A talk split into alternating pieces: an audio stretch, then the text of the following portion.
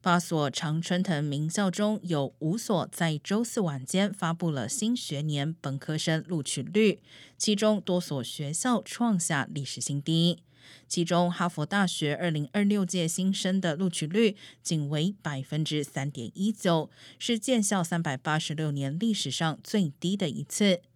哈佛大学表示，今年的申请人数创下纪录。耶鲁大学和布朗大学今年的录取率分别为百分之四点五和百分之五，也都创下各自历史上最低。